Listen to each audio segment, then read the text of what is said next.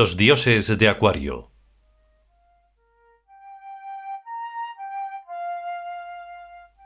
Decimoquinto capítulo. OIEMS. Los lotos. Segunda parte.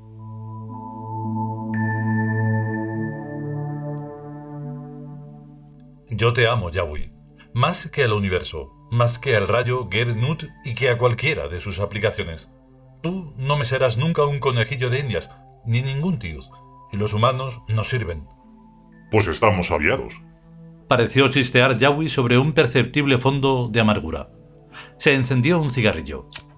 Prosiguió como quitándole importancia. Yo te he entregado mi vida y mi eternidad, mi cuerpo y mi alma, mi destino y mi origen. Y no son palabras. Si aún así no te sirvo, bueno, puedo limpiar tus zapatos. Solo te ruego que no me trates con unas precauciones y unas garantías a mi favor, a las que yo, soberanamente, he renunciado. ¿Tuché? Bien. Irás al fondo del estanque de los lotos y veremos qué pasa. Kella lloraba en silencio, embargada de una grandeza inexpresable. Ven un momento. Pidió Soy al amigo y entraron en el despacho. Se inclinaron sobre el mapa y Soy señaló la zona marcada con lápiz de cera. Este es el área de la tormenta. Nosotros estamos exactamente aquí. Si uno desciende a las estructuras inferiores y otro hace lo que ayer, no necesitaremos ni siquiera la energía de una tormenta para conseguir la bilocación. Eso lo entiendo, y puedo sumergirme hasta donde sea preciso. Es un cono de 6.000 kilómetros, Yahweh.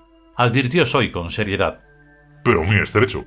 En la práctica la percepción no necesitará alcanzar más de las dos terceras partes a lo sumo. Sí, pero aparte de que eso es silicio, aluminio y magnesio y un montón de cosas más de lo que ni siquiera estamos seguros, vas a encontrarte unos vectores que ni remotamente nos han pasado por el pensamiento y tendrás que integrarlos en tu estructura con toda naturalidad. Yahweh miró a Soy a los ojos, quien sostuvo la mirada con un levísimo interrogante. Los azules y dorados iris de Yahweh no enmascaraban la honda negrura de sus pupilas. Había bajado todas las barreras. Soy estrechó inconscientemente la mirada. Se estaba defendiendo, por atávica costumbre. Comprendió que tal defensa era innoble para con Yahweh y relampagueó un Excúsame. Vertiginosamente fueron apartándose innumerables barreras. Yahweh entonces pudo ir viendo un mundo ciclópeo y subterráneo de ingentes masas pétreas e inimaginables vectores. Con una pericia que Soy no le sospechaba, Yahweh fue eligiendo por sí mismo unas tensiones de entre una inmensa gama ofertiva, con seguridad, con aplomo, como si conociera de antemano el exacto camino en aquel laberinto de corrientes. Sin una duda, sin la menor vacilación. Ella podía observar desde la puerta la impalpable sonrisa en piedra del rostro de Yahweh, ligeramente apoyado en la mesa y en mirada horizontal. No así la expresión de Soy, de espaldas a la puerta e igualmente inmóvil. Alcanzó a ver, no obstante, el dedo índice de Soy en contacto con el círculo rojo trazado en el mapa. De pronto, Yahweh se dio cuenta de que ya no descendía hacia las profundidades del subsuelo, que estaba rodando por una corriente cerrada y circular en torno a un oscuro resplandor. Había, pues, un abismo, entre él y la continuidad, y un abismo de otra naturaleza. El oscuro resplandor pasó del rojo a un verde espectral. Una lejana interferencia residual dio a Yahweh, a sus reflejos, la noción de un semáforo abierto, y saltó. Keya parpadeó. Estaba viendo a dos Yahweh, no iguales sino simétricos, uno a cada lado de la mesa.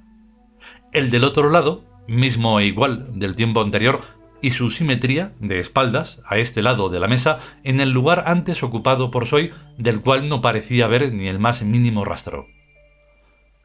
Todo parecía envuelto en un halo azul, aunque aquella comprendió que no se trataba de ningún color, sino de una modificación de la misma luz blanca, como si ahora estuviera mucho más cerca de su origen, e incrustada, pero no mezclada con el resto de la luz diurna de la habitación. La simetría de Yahweh era indescriptible, si bien que ella solo podía ver la parte posterior y parcialmente el lateral derecho. Ella vaciló entre salir de la habitación, permanecer o cerrar los ojos. Sabía que la simetría no tenía nada que ver con la vida tal como se entiende en la Tierra, que pertenecía a otra parte inconcebiblemente distante y diferente, pero aún así era algo viviente, personal, con identidad propia. Ello se volvió y miró aquella frente a frente, sin sorpresa en su perfección, como si la conociera habitualmente, pero de otro modo. Yahweh rodeó la mesa, viniendo hacia la puerta. Ella le cedió el paso. Ello vino detrás y pasó también. Entraron en el salón y se sentaron en los sillones. Ella también en silencio les siguió y se sentó donde solía, en el extremo del sofá. Ello hizo algo sorprendente. Fue a tomar la cafetera como para servir café en las tazas vacías. Al tocar el asa, el objeto se transformó en otro totalmente distinto, cristalino, con una bella forma que recordaba vagamente la de una orquídea. Vertió efectivamente café en las tazas de Yabui y de Keya, pero no café, sino un líquido multicolor y denso en la suya propia que al primer contacto se transformó en un recipiente muy distinto, consonante con la nueva cafetera. Ello elevó su taza en un mudo y sonriente brindis y la llevó a los labios, a la inefable traducción de aquello indeciblemente bello que serían los labios. Los otros le imitaron con su taza y café normales. Que ella entonces se decidió a preguntar. ¿Eres tú, Soy? Lo que ello debió oír o percibir, que ella tal vez no lo sabría nunca, pero ello respondió, con voz sin sonido, más parecido a una luminosa iridiscencia que a cualquier otra cosa de este mundo.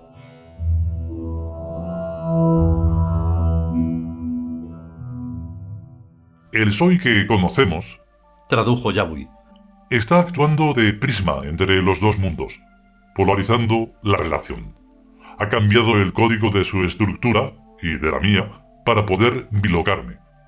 Tú me percibes como siempre, pero es bajo esa forma que estoy en Araye, integrado como soy, en una sola entidad. Ello irradió una tornasolada irisación que inundó aquella de una dulcísima exquisitez, lo más aproximado a una global caricia que ella percibió como una cariñosa y divertida carcajada. Ello se alzó del sillón. Yahweh se esfumó en el aire, se acercó al sofá y se vertió en una densa polícroma cascada sobre él. Kella se sintió sumergida en un mar de luz, y ya no había sofá, ni habitación, ni casa, sino un paisaje suavemente escarpado, intensamente verde y pulido, como un inmenso cristal, bajo una luz continua, invisible y azul que mostraba otra concepción del universo.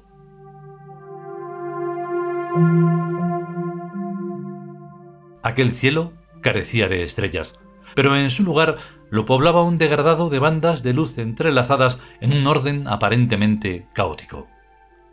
Quiso saber hacia dónde estaría el sol, pero la iridiscente respuesta fue que no había direcciones en el cielo y que el sol estaba sencillamente en un tiempo más lento, no en un espacio particular, ni antes ni después, sino coexistiendo.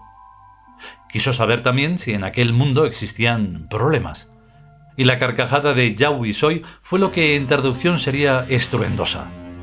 Aquel mundo era un problema continuo, inaislable, irresoluble para las mentes de sus habitantes e incomparablemente más para las de ellos. Estaban en un loto del estanque y encima inversos, y no en lo bello, sino en el enraizado cieno del fondo. Soy quería volver y desdoblarse de la bilocación. Ya es difícil trabajar en un mundo... Iridizó.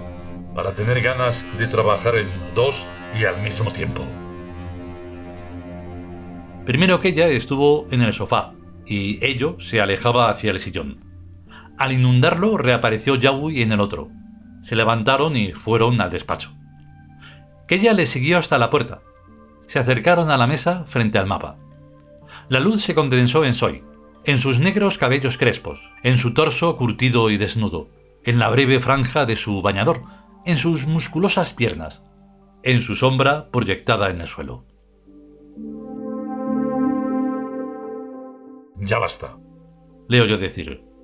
Yaui parpadeó. Ahora tendréis que explicarme un montón de cosas.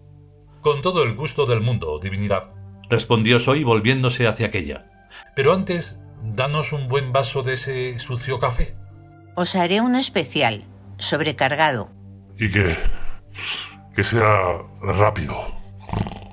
Suplicó Yawi al borde del ronquido, y se agarró al cuello de Soy como si tuviera fracturada una pierna.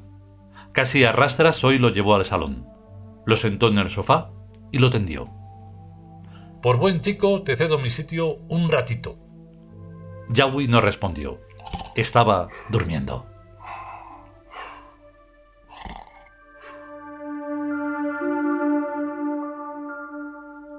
Continuará.